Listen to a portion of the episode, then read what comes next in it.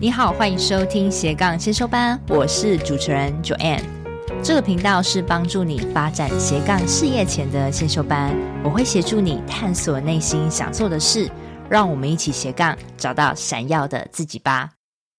谢谢谢谢欧阳老师，我今天真的超级荣幸邀请到你的，因为我们的粉丝都很敲碗这一集，哦，所以我才知道说哇，你的影响力非常的大。哇，太好了，太好了。对，然后我记得你有在一场演讲中，你有提到说，如果你真的很想做某个领域，对你最快最接近成功的方法就是对找那个领域最厉害的人。哇塞，你连我这个压箱宝都听到了， 乔安馆很厉害。对，那你曾经提过说要接近那个很成功领域的人，对，，所以我今天其实我自己也有点私心啦是是 因为我本身我很对想要学关于演说的技巧，没错。OK 然后我就想说，哇，我听了你的几场演讲，就是对那种在台上或者在国中的演讲，我真的对听了，真的有时候会蛮想笑的。是是，但是有有时候又有点眼眶 打打转，我是说真的，我没有在跟你客套。对，对所以我就觉得今天很想要来问问你关于演说的技巧。没问题，没问题。那其中有一个你在各大的学校，你有说到关于第二名的故事，嗯嗯，第二个登陆对月球的故事。对对，对这个我觉得很希望欧阳老师可以分享给大家。这个故事是什么？然后让你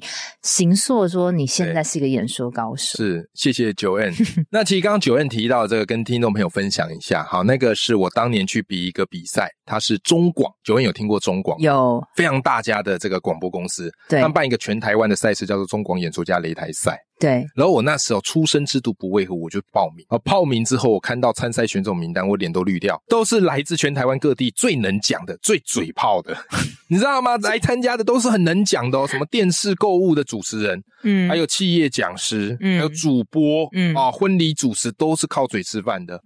我想啊，娘为糟糕，我这个一般人，我怎么跟他们 PK？你那时候几岁啊？我那时候大概二十八、二十九吧，哇，你那时候好敢冲啊！二十对啊对啊就那站上这个擂台那了。时候我是学校老师 OK 然后难免嘛，我就会觉得，哎呀，学校老师的故事性感觉好像大家都觉得差不多，嗯所以我那时候就在想，说我到底要讲什么样的演说主题？嗯哎、后来我就觉得，因为我很多的这个演说的模组，很嗯多人都觉得演说是天分，其实我坦诚有一定程度的天分，但是更重要的是，我们都会有一些套路跟方法。是对，跟听众朋友分享第一个套路，就是你在演说里面，你要想办法设计悬念。悬念，对，设计悬念。好，嗯比方说嘛，狗咬人，这没什么好稀奇的。但是人咬狗，哇，这个就是新闻媒体的标题了，对嗯对对不对？所以我们就要去设计一些有悬念感的东西，然后让听众觉得，哎，为什么你会这样讲？好想要知道。对，对，所以那时候我想一想呢，哎，我突然不禁悲从中来，为什么呢？ 因为我想起我每次参加演讲比赛，我都是拿第二名。对我小一路参加都是拿第二名。九恩，你有参加过演说比赛吗？我还没有。都没参加过，对不对？哦对啊， OK，那你很幸运。 真的，你知道我为什么这么这么跟你讲？因为演讲比赛，我至今仍然觉得，哇塞，我当时怎么会有勇气参加？国外做过一个统计哦，是啊什，么统计？就是人最害怕什么事？我有听过有听过对不对有？哎，死亡这么可怕是只排第二，啊，第一是什么？演讲。公开演讲。但你为什么会去挑战这一个？然后好挑战没有到冠军就算，还一直挑战，一直挑战做第二名。我也不知道哎、我就觉得会有一种不甘心，然后就想说我下次也啊要再讨回来。对，那再加上其实我本来也是一个蛮喜欢分享的人呐、对，对对，所以后来我就去报名这个比赛，然后我就想说，我到底要讲什么主题？然后突然我回想起过去一连串拿第二名的故事，我想说，哎，那干脆我就来讲一个第二名人生的悲催故事，来感动大家好了。是是可是我们的标题又不可以下太白，如果你的标题叫做“我的第二名人生”，很多人的演讲标题都会直接剧透。对那一旦你剧透了，哇塞，这个听众就会觉得，哎，他们可以猜得到你接下来要讲什么了。是，那只要观众猜得到你接下来要讲什么了，你要花很大的力气才有办法让他们觉得你的演讲很棒，嗯，就像我们看电影一样。嗯，嗯如果这个嗯电影被我们猜到，我们会觉得哎呀还不错，但就老梗，对对。但是没猜到神转折，你就说哇塞，怎么这么好看？对对对，所以那时候你的标题是什么？你下了什么标 我题那时候标题就叫做“做第二个登月的太空人？OK，那嘿老师可不可以跟我们分享一下那时候是讲了什么？然后你对你的那个悬念是什么？你又扭转了什么”。？九远，我跟你分享一个嗯秘密，就是其实这个演讲的关键就是故事。是你只要故事说得好，说得动人，你后面怎么讲都是对的。没错，所以我开场就直接讲一个故事。我说以前我最喜欢看那个有一个电影叫《三个傻瓜》，嗯有没有？好，然后有一个教授就跟同学问说：“来，同学有没有人知道谁是第一个登月太空人？”同学说：“阿姆斯壮啊。”嗯教授紧接着问：“那谁是第二个？”鸦雀无声，没人知道。嗯哼哼，所以教授就说：“所以你们人生只能当第一名，因为没有人会记得第二名是谁。”嗯哎呦，我就用这个来唤醒大家，大家就觉得对这个很有共鸣。然后接着我就说：“哎呀，可是我们人生即便很努力，可是也不见得会得第一名，那我们对啊怎么办呢？”对啊，所以我从这个故事来当做一个意幼象，儿对嗯开头。后面就开始接我的人生故事，嗯为什么不要一开始就直接讲你自己的人生故事呢？嗯各位听众朋友，这个很重要，因为如果我们不是 A 咖，谁关心我们 C 咖的故事？对啊，所以，怎么样让我们这些 C 咖人的故事被听众接受？很简单，我们要站在 A 咖的故事上。是是，所以我就用了这个三个傻瓜当做一个引子，带出我人生拿第二名的各式各样的故事。国小演说拿亚军， 国中比相声拿亚军， 高中辩论队哦，常常都是后备队上场。对但是，即便走过了这一层，我发现你所走过的路都不会白费。为什么呢？后来我考教师甄试啊，听众朋友应该有听过教甄，对不对？录取率极低。九位，嗯你猜猜看，教甄录取率大概多少？二十趴，百分之二十吗？对，大概是这样吗？哎呦，要是有这么好就好了。哦， 你知道我们教甄录取率哦，现在以前可能很高，现在百分之一，哦，甚至不真到。的啊嗯，对，所以你看那新闻常常就是什么两三百个人，然后进去考试挤一个教师缺，哦，而且现在的小孩是也生的少，生生的对啊少，生的对啊少，而且很多学校可能慢慢会关掉了。嗯，对，嗯但是我那时候去考教师真是百分之一的录取率，嗯结果后来我上台，因为我们有分试教嘛，然后结果我一试教完，然后评审就说：“哎呀，你的表达风格非常的不一样。”嗯我那时候才瞬间恍然大悟，因为我有演说的舞台架构，有相声的说学逗唱，还有辩论的一些快速的逻辑思维，所以后来我当年考教甄，我运气非常好。我第一年就考上，嗯，然后我才回过头来去想啊，我过去拿这些亚军，它其实都是有一些人生的意义的。是，对，那故事还没结束哦，讲到这边你就会觉得是个励志故事，对不对？可对是啊最后面呢，我就是讲到前面那个悬念。是我说第一个登月太空人叫做阿姆斯壮，但是第二个登月太空人叫做巴斯艾德林。那可能很多听众朋友不知道他是谁，但是其实他早就已经住进在你的心里了。嗯为，什么？因为我们童年有看过一部动画叫《玩具总动员》，对里面有个主角叫巴斯光年。哎，是这个巴斯光年就是剧组团队以巴斯艾德林的原型打造而成的。对，你如果你没有说，我还不知道，我也是查了才 知道。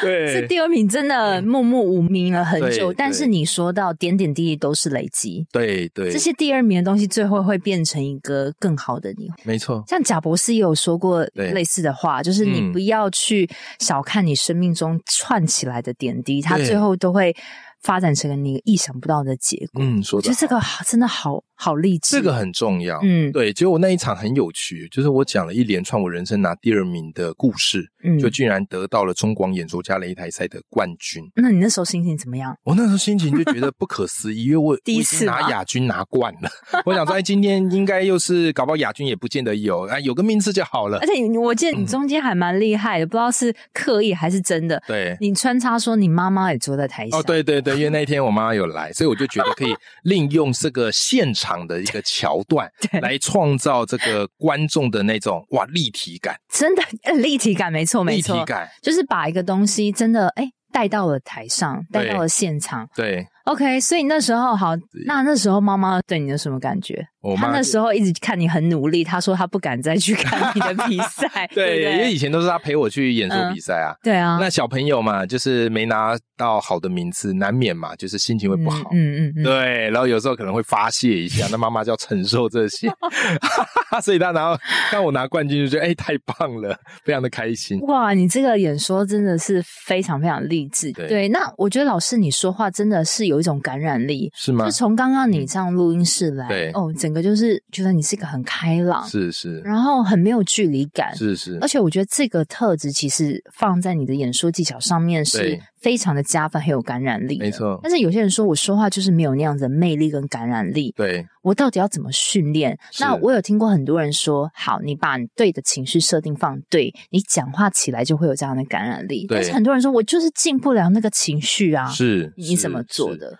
其实我觉得大家对于演说都有一个迷思，就觉得嗯哎呀，演说就是要站在台上慷慨激昂、滔滔不绝。其实我认为那反而不是一个适合你自己的人设。你嗯知道，其实有一段我没讲，我那时候去中广演说家擂台赛是有踢到铁板的。我那时候在比复赛的时候，我们是二十强，然后要取十个进决赛。然后我觉得我那篇讲稿设计的很好，因为我很知道那个演讲的讲稿怎么设计。但是呢，其实评审给我的回馈不是很好，嗯为什么呢？因为有一个评审就认为说，我的演讲听起来有一种演讲腔，比较有一种啊 匠，我气感。懂，我，哦懂，懂哈，我。懂那个演讲腔，我很不喜欢。各位评审老师，各位同学，大家好，有没有？所以这个就是我以前小学没有参加演讲原因，对，就但是这样子。但是因为演讲比赛它有一个标准，有标准的东西玩到底，就很容易变得跟现实生活有一点脱节。是我很不喜欢这样子。是，但是我必须说啦，过去的国小啊、国中那些演说训练，对于我未来是有帮助的。但是这时候我也意识到，我要去调整，我不能用过去那一套我觉得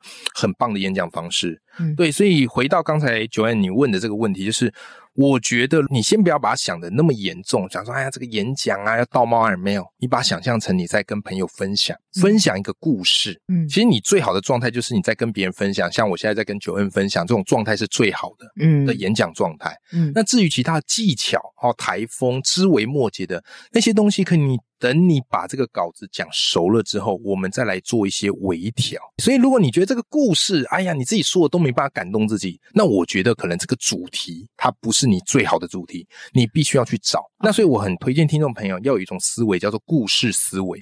嗯什么意思呢？因为我本身是个作家，也是个讲师嗯，我们最怕的就是没有灵感。对所以为了怕灵感没有，我们常干一件事情，就是我们会想办法多收集一些素材，对，用一个故事的思维去看你身边这些大大小小的事情。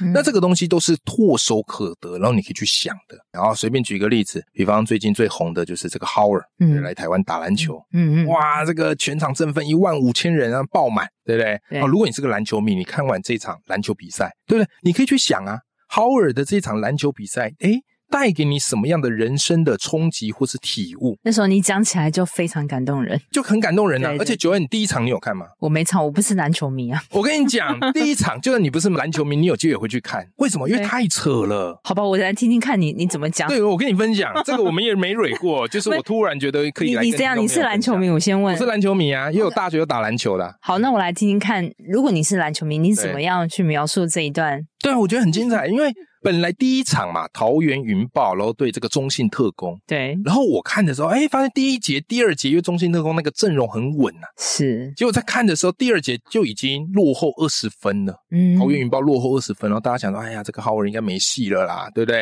哦，独木难撑大梁啊，哎，结果你知道吗？很有趣哦，第三节、第四节，豪尔开始加温，本来我们以为他只是镇守禁区的魔兽，没有想到他其实是什么 嘞？他其实什么样都会，助攻也来，灌篮也来，甚至还投进三分球。所以到最后才展现。到最后一路都是落后哦，到第四节比赛终了前一分钟追平比数，哇哦，带领球队进入延长赛。然后在延长赛中呢，哇塞，还屡屡创造佳绩，最后居然是由这个桃园云豹队获 胜，哦多激励人心，你知 道吗？有点鸡皮疙瘩都有点起起来。对对感觉对对，。那这时候其实呢嗯，哎、很多人就说，哇塞，这个剧本也太精彩了吧！哎，你可以当那个体育主播啦我可。以当体育主播，对 不对？这也是这也是我的这个小小的梦想之一。对啊对啊 我觉得讲球赛很精彩，就是啊，你很是有趣你会播球赛 了。这一段给那个对 Fox TV 的主 来听一下。 对，然后这那听众朋友，这时候你就可以做一个自我训练，你就说，哎，看完这个球赛，你把它描是述完之后，哎，你觉得这个球赛对我们的人生有什么样的启发？好，啊再加一点，加加一点东西。对，加一点点你自己嗯的观点、啊。对我而言，我这样感受到什么？我突然发现怎么样嘞？最神的剧本是由谁创造的？是由够强的人才可以创造。是对不对？因为好友他够强，所以这一套剧本，我觉得他冥冥之中就创造这套剧本。所以后来赛后专访问那个对方球队那个曾文鼎，然后曾文鼎就说、嗯他第一节根本就没用力打 h o w a r 啊，第一节没用力打，哎，可是到后面他居然可以力挽狂澜，对不对？所以好狂啊嗯强者你可以决定好你人生的剧本，在你人生剧本这样子随心所欲。水到渠成。嗯哎、，我觉得这个就是给我们听众朋友的一些启发。哦，老师你好会 讲，不愧是教学的，是是就是把一些日常的东西、故事融入进去。然后，我觉得你刚刚讲的很对，就是人家说怎么样有个对的情绪设定来对讲一个演说，其实最根本是到你的主题有没有说到很切中你自己，对有没有感动你自你先没把错这个主题先选定好，对，然后当做像朋友一样的分享，对然后没错最后再加入一些人生的启示，没错大概是这样子嘛？是，所以其实这个我们收听斜杠先修班的朋友也是一样嘛。对，从斜杠的角度来讲，你的关键问题应该不是在问自己能不能斜杠，而是你有没有跟 Howard 一样，有某一个不可取代、非常强大的地方。嗯你，强大人，你知道做什么斜杠，那个都是加分。嗯你如果没有一个核心技能，你做什么样样做样样松，真的人家还嫌你不务正业，的没把事情做 好哎，这整天只想往外跑。你看这是不是也是跟老我师们一马个？上带给我们一个启示， 对，因为我今天突然发现，我今天来的是斜杠先修班，所以我们一定要扣合到一下我们的哎真的主题。哎、老师，你就是叭叭叭讲讲讲了讲了看球赛，叭，你还对可以扣回主题。对对对，要不然听众们可能会想说，哎，奇怪，我又没有要当演说家，我干嘛学 演说？所以我这时候就要去结合到听众朋友的心上。哎、你真好会，你好 会，你好会兜一兜，然后又回来。对对对，你知道我们这个靠谱吃饭、靠嘴吃饭的，就有这种自圆其说的。我也是会这样子，。胡乱。 好，你帮我讲出来了。很多对我的朋友都说：“哎、九妹，你真的很虎烂、欸。”但是我觉得我们这样子的一个天分，你说嗯虎烂也好，还是怎么样，我觉得是不是多少有一点点天赋，再加是上一些后天的努力呢？对对对，这个东西其实虽然我们在这边开玩笑说胡 烂，但其实九恩你知道吗？这个从创意学的角度，其实我们在做的就是一个创意思维，好吧？有一本书啊，推荐给各位听众朋友，哈，叫做《Z 点子爆发思考术》。 OK， Z 哎点子爆发思考术，这个书名大概是这样，你可以查一下。但是你要买也不容易，因为这本书已经绝版了。嗯 OK，那我很喜欢看一些创意思考的书嘛，毕竟我们都是需要去创造产品的人，对对不对？其实创意思考我看了很多书，看来看去，我发现只有一个关键最重要。他说，所谓创意思考就是把两个看起来不相干的事情给它结合在一起，对不对？对，比方来讲哈，有一个人哈，他在路上走一走，哎，就发现他的猎狗走在路上，然后身上被很多那个植物的毛给勾到。嗯嗯那嗯，一般人就会说：“哎呀，这什么烂植物啊，碾死人的！就就走开，走开，走开，就把植物拍掉，对不对？”可这人很有趣，他就把那个植物拿到怎么样嘞？哦，拿到显微镜下看，嗯就发现那植物哦，它其实尾端有个钩子，好，所以它是一个小钩钩，然后就勾在毛发上面。 ，OK，哎，那他知道这个人干嘛嘞？他后来就想到，我可不可以把这个东西拿来做运用？嗯，所以你知道吗？后来魔鬼毡就这么来的。哦，魔鬼毡就是一块上面都是小勾勾，另外一块面全部都是那个圆套子，是，所以它就是勾勾去结合这个圆套子。是，你看这个就叫创意。 对，对，所以自圆其说，各位，虽然我们都戏称我们都在胡乱，但其实我们很 清楚一件事，我们都在练创造性的思维。哎、好啦，真的啦，真的啦。 哎这因样为有其实没有我们有时候哎在讲话的时候，我们会讲一讲之后，我们突然有个点子出来。对，我觉得我们可对能天生会有一种这种创造力，对还有讲越久的时候，或是你跟很多人去接触的时候，你其实也会有越多的点子，对，然后创造我们别人口中所称的“虎烂”，但是其实我们是有在做功课的，没错，有没错。在努力的。而且我觉得创造力这种对于斜杠的朋友来说特别重要。嗯，为什么哈？因为很多人，我觉得很多斜杠伙伴他可能会有一个误解，嗯，他们都喜欢怎么样嘞？看到人家在做什么，觉得这个不错，也跟着去做，我知道，我超级没有叫我学生这样做的。真的哈、对啊，是每个人是独一无二的啊。是独一无二的、对啊而且你知道吗？你这种跟风的心态，其实就是散户的思维、韭菜的思维。看到一只股票涨，哎呦，赶快跟，结果人家卖掉，哇，你套在那边。对啊，对啊，对对啊，但当然，可能有些听众朋友说啊，老师，那这样我们是怎样？人家做什么，我们不要做，要跟他对做嘛？其实也不是，嗯而是你可以看人家怎么做。对然后，你去思考它背后的商业模式是什么，嗯对不，对？然后截取一点它的特色，再把你的特色融合一下，是是是是，对，是创造一个这个市面上可能还没有人想过的新概念。对，把自己的东西再加入别人一点，就像是我们平常在讲话也是这样子。诶，对别人讲话有有讲到哪一个觉得还不错的，对，因对为我把它再修正、再美化一点，变成自己的，或是对说诶，再改造一点，我觉得对我们就会有这种自圆其说的这个功力哦。对对，那对老师我还想问一下，嗯你觉得说像你刚刚说的自圆其说要有创造力，对，你觉得如果说一场好的演说，还需要具备什么样的特质？因为你之前有、嗯好像有在你的书中提到说什么对拆桥、断桥的东西，，对，哦，还有融我入感官这我些，嗯跟大家分享一个，就是因为今天我们不是这个演说课，对所以我先跟大家讲一些很简单的概念。嗯刚我们讲哈，演说你不要想那么多，你先想好一个故事，最好是很多的故事可以串接在一起，因为故事你不会忘记。比对方白雪公主，每个人讲出来的白雪公主应该都差不多，对一定有什么毒苹果、魔镜、坏皇后、七矮人，对对不哦对？对，好，所以故事基本上大家都记得差不多。可你如果去硬背一些资讯，你很容易忘记。是这是一个。再来第二个哈，就是如果你的这个故事要精彩，然后你最后一定要有一个启发，嗯但你这个启发对方也不见得记得住，嗯所以你要懂得去设计一些金句。嗯就是设计一些人们能够带得走的句子，嗯这个很关键。你说啊，老师，那我要怎么去设计这个金句呢？好，我教大家一招哈。你设计金句最简单的方式是什么嘞？Joanne，很多人他在做演讲或者他在做表达，他们都很习惯用一些老套的 格言。比方，可能我刚刚做第二个登月太空人，有些人想标题来说“一分耕耘一分收获”，对不对？失败为成功之母，先给他一个白眼，对不对？你如果演讲讲这种，那一定死掉啊！对啊不是说格言不好啦，嗯而是我说语言其实都有赏味期，有没有？跟食物一样，对你好会表对赏味期，对啊对啊，听了对就、啊就就无聊了，因为你格言啊、小学的时候学啦，嗯啊，你用出来，老师会说你好棒哦。先用出来，你会觉得哈，他是不是很很老 Coco 的人？哎，然后你高中、大学出的时候还在用，人家会觉得你有没有读书啊？嗯，对不对？嗯其实不是格言不好哦，我不知道说格言不好，但是各位，我们可以利用这个东西来给它做一点文章，嗯什么意思？因为格言都是大家脑海里很熟悉的东西，嗯所以这个东西久了之后就会变成正确的废话。嗯对不对？所以我们要怎么做呢？教大家一个技巧：格言不是真理。所以各位听众朋友，你可以试着反过来来看一句格言，嗯什么意思呢？失败为成功之母。诶，如果反过来看该怎么说？所以后来我就教大家这招叫做格言翻转法。哦，格言翻转，什么叫格言翻转法？你可以一开始就说有一句格言是这么说的，叭叭叭叭叭，然后但是接下来就破这句格言。哦，OK，可以这样但，是我不这么认为，或者说我认为这句格言只说对了一半，哦那么另外一半是怎么一回事呢？诶你看听众就会有一点悬嗯念，对不对嗯？我告诉你，其实另外一半就是叭叭叭叭叭，啊，对，这样翻转法好，这样的翻转法好。对那你不用怕讲说，哎呀，老师这个会不会离经叛道？别人觉得我很反骨。是是是是，各位，如果你要留俗的话，你也不见得会听这个节目。嗯，对不嗯？对？因为我们今天会听这个节目的朋友，很多都是斜杠族。对所谓斜杠啊，我讲一个最简单的心态啦，就是你不甘于平凡啦。对啊，对啊，对啊，你有一份稳定的工作，但是你其实没那么想跟大家一样都是朝九晚五，对对对不对？你不甘平凡，你想干一笔 大的，但是你有点不知道该怎 么做。哦，你真的说出来了，对啊是不这样我是就是这样子的人呐？啊对呀、所以你就可以从这个格言翻转来做一个练习。嗯嗯，我举一个例子，大家能够比较明白好了。好，啊，我那时候比赛也是一样，有一个题目，我开场就叫做“机会不是留给准备好的人”。哎呦，评审愣住，想说我是不是讲错话？机会不是留给准备好的人，对啊，因为大部分格言都是机会是留给准备好人啊。我说机会不是，嗯然后接着我就开始讲一个故事，我都是用故事起头。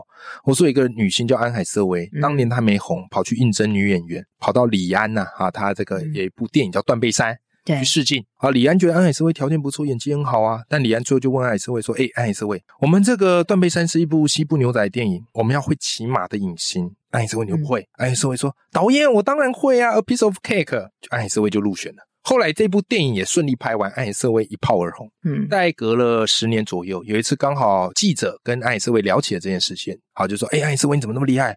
一般女星谁会练骑马？你怎么会？”嗯，艾斯哎会语出惊人。他说李安那时候问我的时候，其实我根本不会， 就很傻眼，说：“哎，你不会，你怎么跟人家说会？”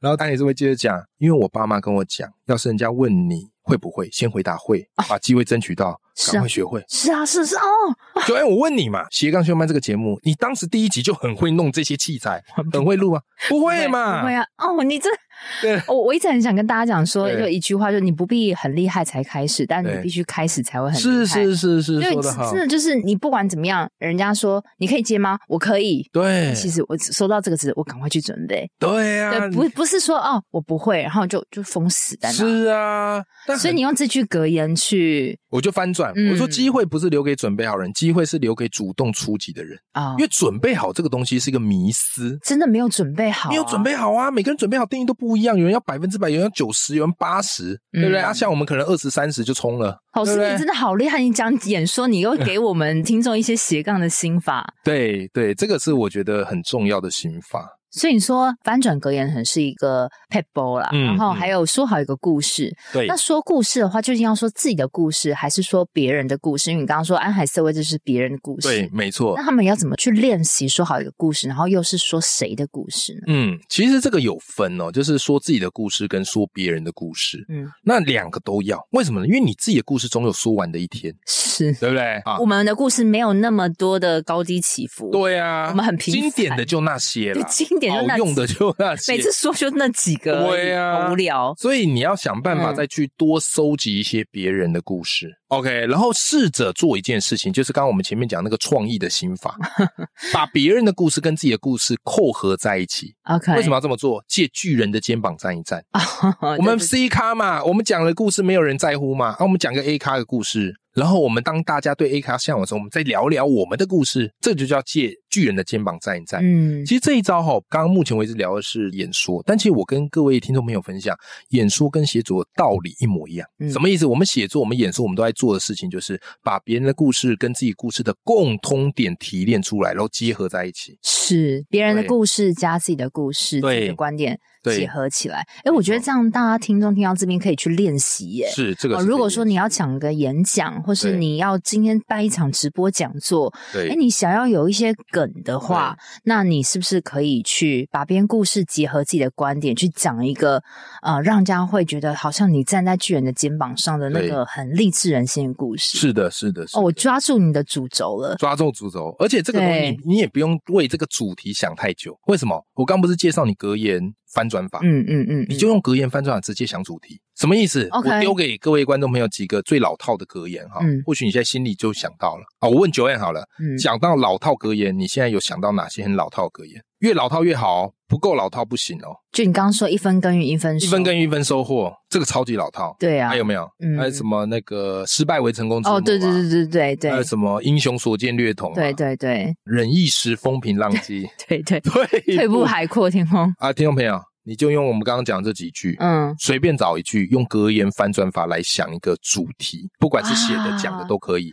我要偷走你这个技巧，当然可以 啊，当然可以啊。这个技巧我把它写在我的书里，叫做《故事学》。我有一本书叫对《故事学》，有一篇就在谈这个技巧。嗯，那这个东西其实是我觉得大家开始去经营个人品牌蛮重要的概念，因对为如果你讲的话都是别人讲过的，那你特色在哪里？对啊，所以我们试着把格言反过来，然后去嗯讲，然后你在讲的过程当中，你至少要举一个自己的例子，跟一个别人的例子， ，OK，你这样子一个完整论述就出来了，嗯，对不对嗯？嗯因为论述不外乎就是分成论点、论据跟论证。对，论点就是我刚刚给你的格言翻转法，嗯，论据就是两个故事，你的故事跟另外一个人的故事。论证你也不用想太复杂啦，因为基本上我们逻辑思考论证只有两种，一种叫归纳法，一种叫演绎法。嗯，归纳法就是用三个以上的事情来证明一个道理，好，演绎法就是用一个道理来套在其他的万事万物上。对归纳法是我们最常用的，对，诶，是不是？就这个出来演讲了就出来了。而且你也可以想说，哎，有没有你曾经看过哪几个老套的句对子，然后你自己觉得心中存在一些不平，对或者说为什么他要这样讲？为什么大家都要讲这句话？你可以试着加入你的观点，把这个格言先翻转过来之后，对你再你再去搜集故事的没错题材，没错没错、哦，好有用哦，很有用啊！因为如果你对啊直接想说你要讲什么主题，你人生有什么有趣的故事或值得说，每个人都会觉得自己很平凡。对，就讲不出来啦。，对，所以你对啊换着讲，你把主题倒过来想，再去找故事，就变容易。嗨，各位听众，这是中场，是我替自己打的一个广告。斜杠先修班的 Podcast 品牌理念呢，是想要帮助想要斜杠但是不知道从哪里开始、没有方向的新鲜人。所以呢，我开设了斜杠零到一六周的教练课，目的就是一对一的帮助你从理清你的热情、你擅长做的事，到帮助你找出你的斜杠主题跟定位，到协助你真的去接触市场、接触顾客，陪伴你跨出第一步，产生商业模式，甚至获利。那我过去从做节目的第二集开始，我就开始辅导同学，目前我已经辅导超过五十名的同学，从完全没有方向到帮助他们成立一门自己的斜杠事业。而许多曾经被我指导成功的人的经验，也可以在我的社团里面看到每一个人真实的经历。如果你对这门一对一斜杠零到一的教练课有兴趣的话，你可以点选这集节目下方，我有放一个预约连结，你可以先跟我预约一个免费咨询聊一聊。那我可以先评估看看你的状况，然后我也可以帮助你厘清你现在卡关跟困难的地方。希望这个一对一指导的教练课对你有帮助喽。嗯，对，那我觉得其中你说到故事，我其实有发现到你嗯刚刚在说的每一个、刚刚的片段，其实都是一小段一小段故事。你对，还蛮会、蛮细腻去对拆解很多的，我觉得有点关系到你很会写作，所以对你很会观察一个人，对然，后你再去叙述的时候，其实你蛮 detail 的。对嗯这个嗯部分是要怎么训练的？因为有时候你说嗯故事，你必须要让人、呃、好像凭空就可以想象到那个画面感。对对，那我不对想说，是不是你过去的写作会嗯帮助到你在叙述事情上面更让人感觉到画面感？哎、会会，我觉得这个问题问的很好。其实这个东西就是一种长期积累下来的。我觉得表达跟写作它都是一种复利效应。嗯刚开始做的时候，你会觉得哎呦这个成效有限呐、可积累起来，它就会带给你一个爆发性的成长。嗯呃那其实刚才你提到说，哎，不管是我们表达，我们都会去描述一些画面，怎么样让那个画面栩栩如生，出现在别人的脑海里，或是读者朋友的眼前。有几个重点跟大家分享几招。第一招叫做类比法，你可以去练习一件事情，就是你想描述一个事情，你不要直接描述，你把它用另外一个东西来做比喻。这个我们国小或者什么学作文都有学过，嗯你看一个人笑容，你不要说“哎呀，他笑得好灿烂哦”，对，你说“哎呀，你的微笑像太阳”，对不对？用这样的方式去做类比，或者你描述一个电影的时候，你也可以去用类比的方式来让人家知道说，哎，这一部电影在演什么。 ，OK，这个其实好莱坞很常用，因为好莱坞他们片商在做宣传的时候，他们都有一个东西叫做高调行销。嗯什么叫高调行销呢？就是用一句话让受众秒懂这部电影大概在秒演懂什么，嗯，但是又不能完全剧透，对不对？好，比方我举个例子，当年好莱坞有部电影叫《异形》。哦，异形现在你知道对不对知道？Joanne，嗯，OK。那当时他们怎么宣传？他们说异形就是太空船版本的大白鲨，哦，OK OK，哎大家就知道哦，这个是拍在外太空的，嗯，哦，这个异形恐怖会吃人，对对不对？你这么做，你这时候就开始慢慢的懂怎么样用其他东西来比喻我们眼前这个概念， ，OK，而且它也会让人有一种耳目一新的感觉。嗯，我再举个例子，有一个病症叫做 ADHD，俗称叫做过动症。嗯 Joanne，如果今天我们是个医学演讲，一个很会做名词解释的医生，他可能就会说，ADHD 啊是神经病学失调，与大脑额叶过度不活跃模式有关， 特征是注意力涣散、冲动啊与过动。你看他什么都讲了，对不对？嗯可是对于听众而言，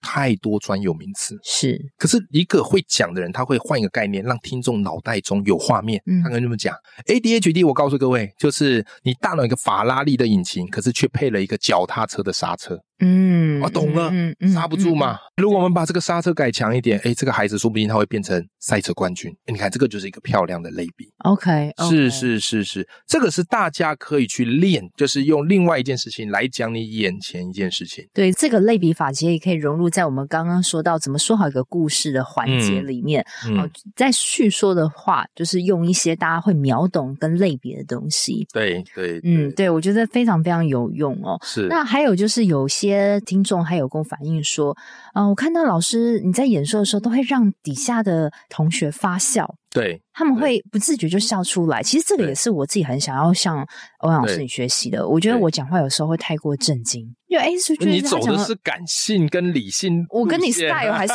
偏偏的，我虽然还是会胡乱啦。 OK 但 OK，是我我想要让你做成，虽然我有影响力，但我还想要让别人觉得很幽默。对，这个我觉得是不是天生的？还是如果既然不是天生，我要怎么训练？嗯，幽默感当然有天生的成分，但我觉得那天生成分也不到说让一个人完全没办法有幽默感。嗯其实幽默感它有一些套路跟逻辑，嗯嗯啊，我就是很喜欢去研究这些逻辑的，蛮推荐大家有机会可以去看一些脱口秀啊。我自己也很喜欢看脱口秀，然后我就去想说，第一次看我就会跟着笑，第二次看我就会想说，哎，为什么我会笑？第三次，哎，我就知道说，哎，他这个地方用了什么方式，所以我可不可以也怎么样嘞？哎举一反三，嗯，对不对？嗯？基本上幽默逻辑分几个，跟大家分享简单的。第一个叫什么嘞？就是造成一个意外的反差。嗯，就比方说幽默，他们会故意设出两条故事线，嗯然后先讲 A 这条故事线，然后接着在某个点，然后让听众去预测，因为听众就习惯预测，对对对对，对，然后他们就预测，哎，会往 A 走，但实际上你讲的是 B。嗯 OK，这时候就会产生一些幽默感出来了，嗯 OK 先做先造成反差感，先造成反差感，好，然后造成他们的预期失误。嗯那幽默感，只要跟听众他们的这个预期不一样，人性就会觉得很有趣、很好笑。嗯随便举几个啊，我们这个幽默感不是讲说你讲了，然后一定大家会哄堂大笑。呃，没有没有，就是你觉得哎会有这种会心一笑，其实我觉得这个就是一种很简单的小幽默感。嗯随便举一个例子哈，九恩，我跟你讲，早餐真的非常重要，你知道为什么吗？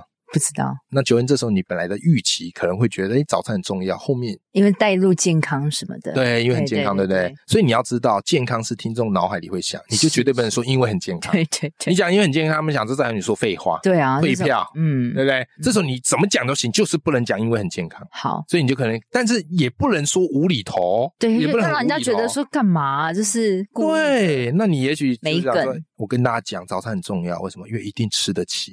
中午一个便当搞不好一百多，早餐二十三十块，你总吃得诶起吧？真，的真的哎，你看对就换一个思维嘛，就换一个思是啊路。那这个是需要经过刻意去想哈，这个要刻意去想， OK 这个这个我觉得是最烧脑的地方。其实脱口秀演好烧员脑他们都不断在做这件事情，但是我觉得这其实可以透过一直训练累可以一积直的训吧。哦，说到底，我其实从来没有去设计这些幽默感的东西，对然后我一直以为我们没幽默感，其实是我没有刻意去设计它。对那你刚刚提到一个设计很好的方法，就先造成这个落差感。嗯，然后嗯你去不断的揣摩，不断地测试，我我对相信我们都有潜力成为脱口秀演员。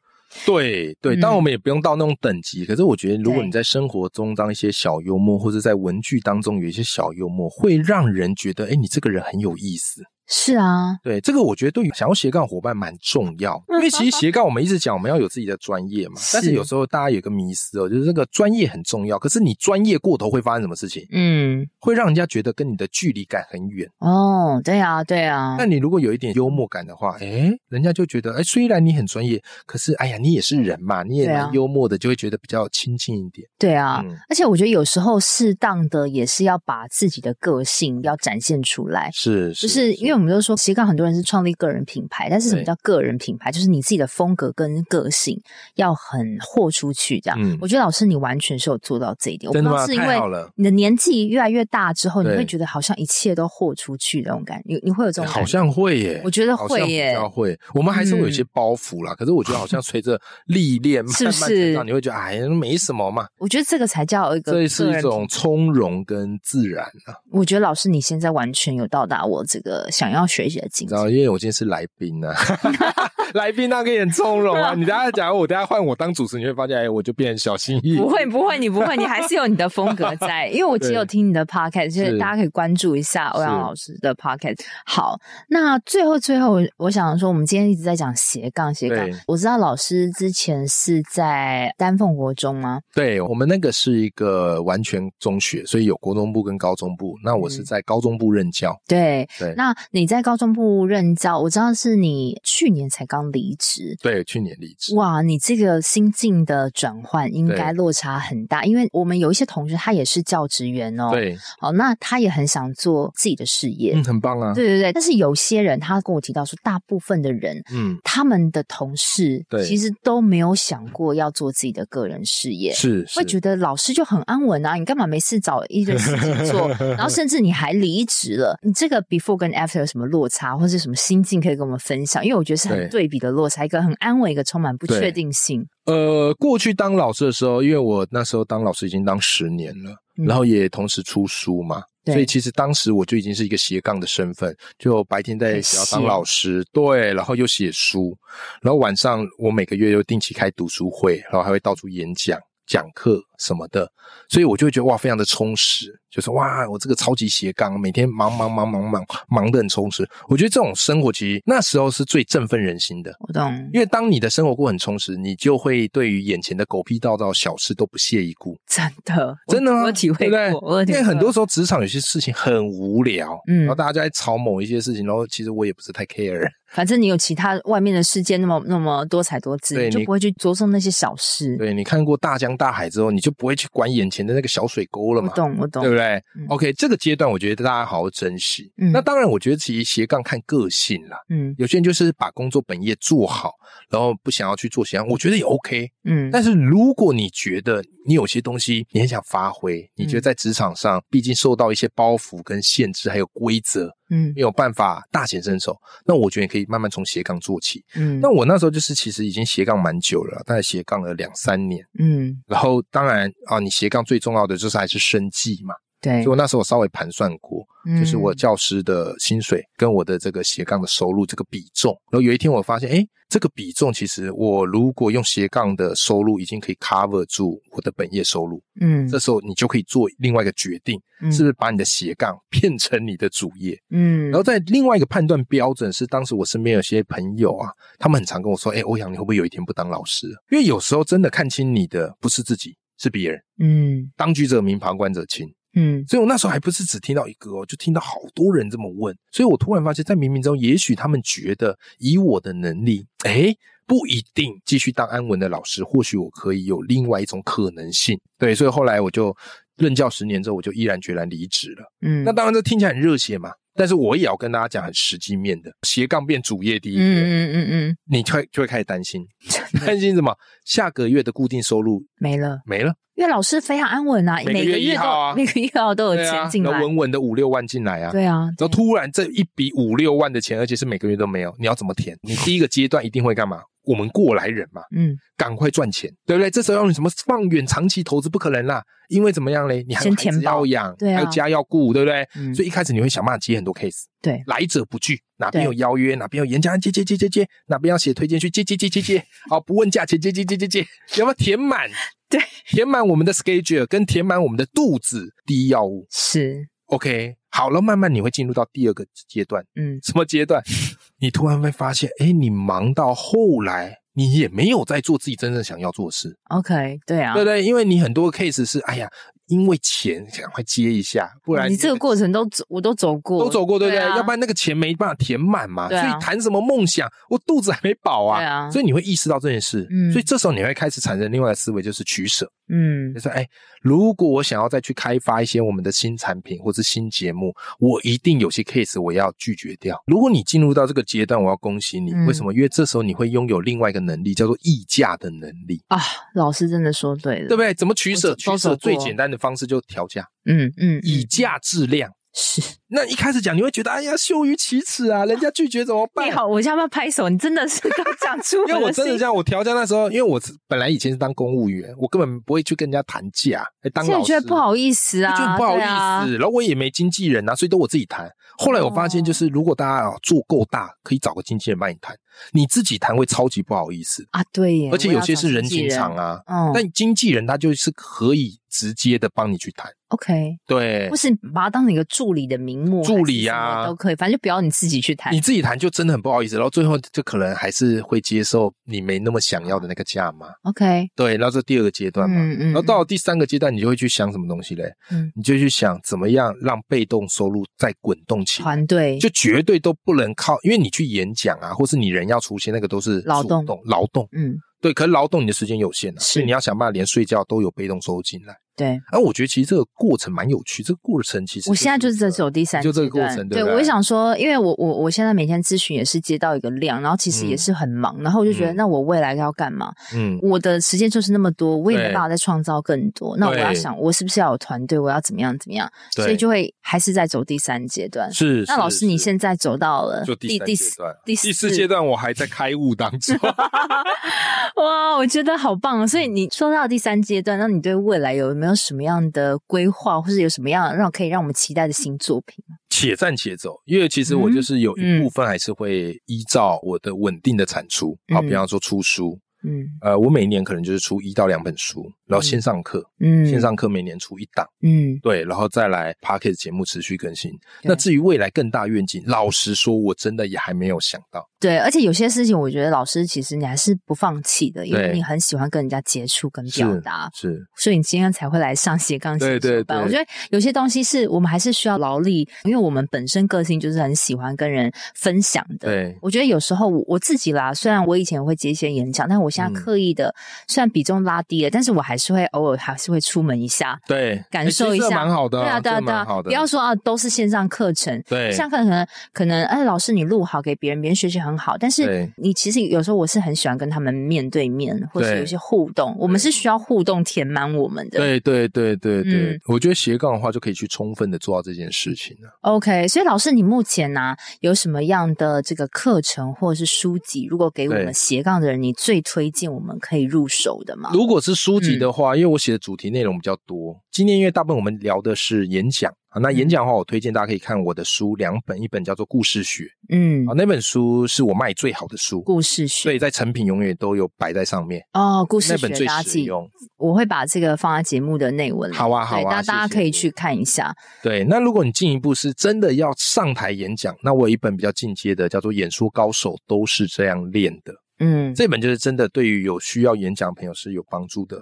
那如果你是想要增加自己的斜杠能力啊，然后也是斜杠先修班忠实听众，那我推荐你我一本书叫做《人生有限，你要玩出无限》。嗯，对，，这三本是我觉得我可以推荐给大家。嗯，那至于课程的话，我目前两门课推荐大家，一门是写作，你你要斜杠，你一定要会写作，写作是一个非常非常重要的能力。我对有一，门课叫爆文写作课，爆炸爆文章的文。嗯，然后再来另外一个就是你要进行斜杠，还有一个东西很重要，叫阅读。嗯你阅读的量不够，你的产出速度一定不够。嗯，杜甫讲过一句话：“读书破万卷，下笔如有神。”嗯你，要讲要说，一定要阅读旁边的后面的积累。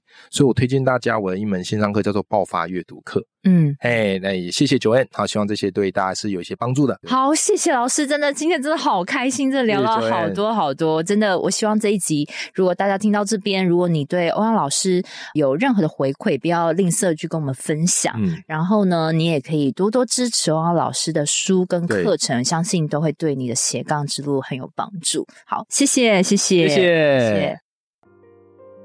在节目的最尾声，跟你做一个本节重点整理。我今天真的好开心，邀请到欧阳立中老师到我的录音室来，我们真的聊的频率很。对，然后就觉得一拍即合，反正就是完全不用暖场。然后欧阳老师也本身也很好笑，他说话也非常有逻辑，也让我学到了很多。带给大家第一个我学到的重点是，一场好的演说，你首先你要有故事的思维，那再加入一些人生的启示。那你在说故事的时候，你尽量像是跟朋友说话的态度一样，越自然越好，反而要慢慢放掉一些演讲的腔调。那除了自己的故事之外，你还可以搜集别人的故事，因为毕竟要借巨人的肩膀站一站，要蹭一下。那这样让你的听众也听起来更有感。第二个，怎么样发展出话题的创意思维呢？你首先你需要把两个不相关的话题给结合起来。那如果你不知道怎么做的话，你可以去参考一本书，也是欧阳立中老师推荐的，叫做。Z 字点子爆发术，Z 字点子爆发术，其实这个创意思维也可以融入在我们斜杠的心法里面哦。就是你不要看别人斜杠做什么你就做什么，这是非常非常不 OK 的。你必须去做结合，你可以观察别人的商业模式是什么，为什么他成功的原因是什么，然后再融入你的领域，就会有你自己很独特的商业模式了。第三个。至于怎么设定演讲主题呢？你可以利用格言翻转法，再去加上讲一个小故事。什么叫格言翻转法？就是像是你们常听到的，哎，机会是留给准备好的人，但是他用格言翻转，欧阳老师反而是说，机会不是留给准备好的人，而是留给主动出击的人，因为他想带给大家的是说，如果你遇到了一个机会，人家问你说：“哎，你会不会这个技能啊？”你首先要先跟人家答应说我会，然后把机会争取到之后，再赶快去学习。因为准备好是一个迷思，你必须要先把机会先争取到手，赶快学习才是最快的初级的方式。好，那第四点，怎么样让你说话跟文字都可以细腻的描绘呢？你必须要用一个类比法让人去秒懂。例如说，哎，你觉得这个女生笑得好灿烂，那你可不可以比喻说，哦，她像阳光一样，非常的灿烂，这样子的类比法。第五点，至于如何在演说中培养幽默感呢？你必须要制造一个反差感，就是如果你的听众想成是 A，你必须要出其不意给他一个 B。这怎么做呢？其实它是可以透过慢慢练习的哦。那最快的方式就是你可以去看脱口秀，你多看，你去理解这个背后让人发笑的原因，你去多去研究。那当然，你要设计一个桥段，必须你要事先铺陈的。所以幽默感这个东西确实可以慢慢训练的。第六点，那欧阳老师提到说，他从去年教职员离职，转到现在是一名自由工作者，他也有面临到很多的心境转折。一开始他是什么案子他都接，接下来第二阶段他会觉得很忙，然后嗯、呃好像也没有做到自己想做的事，于是他就会开始做取舍，去调整它的价格，去找到它更适合发展的这个主轴。那如果觉得哎调整价格有点难以启齿的话，其实你也可以去找经纪人或是助理帮你谈价格。那最后一个阶段就是他开始找被动式收入的模式了，这个确实也是我自己面临到的。转折其实都跟欧阳老师一样。那如果你现在也是跟我们一样正在努力的斜杠人，如果你有想回馈的地方，都欢迎你在这集现实动态 tag 我，或是说你也可以私讯留言让我知道。我很想帮欧阳老师宣传他的书跟线上课程啊、那他的书他卖最好的叫做《故事学》，如果你想要更深钻研演说的话，你可以去看他的演说高手都是这样练的，以及有一本叫做《人生有限，你要玩出无限》。那我也非常支持你购买他的线上课程，例如像豹文写作课跟爆发阅读课，都会对你斜杠非常有帮助，因为写作跟演说绝对是斜杠人必要的。最后，希望自己带给你人生启发有帮助。那我们下周见喽，拜拜。我都会固定在每周二早上上架我的节目，希望收听的你都可以找到让自己闪闪发光的热情事业。另外，我有个 Facebook 私密社团，叫做斜杠先修班，里面会有学员的交流跟斜杠资讯的分享，欢迎你加入。你现在在通勤的路上吗？不管你正在做什么，我都很感谢你花时间收听我的节目，而且听到了最尾声。希望我的节目对你人生启发有帮助。如果你喜欢这集，很希望你拨空帮我到 Apple Podcast 留言评分，这对我来说是最大的创作动力。非常感谢你，我们下周见喽。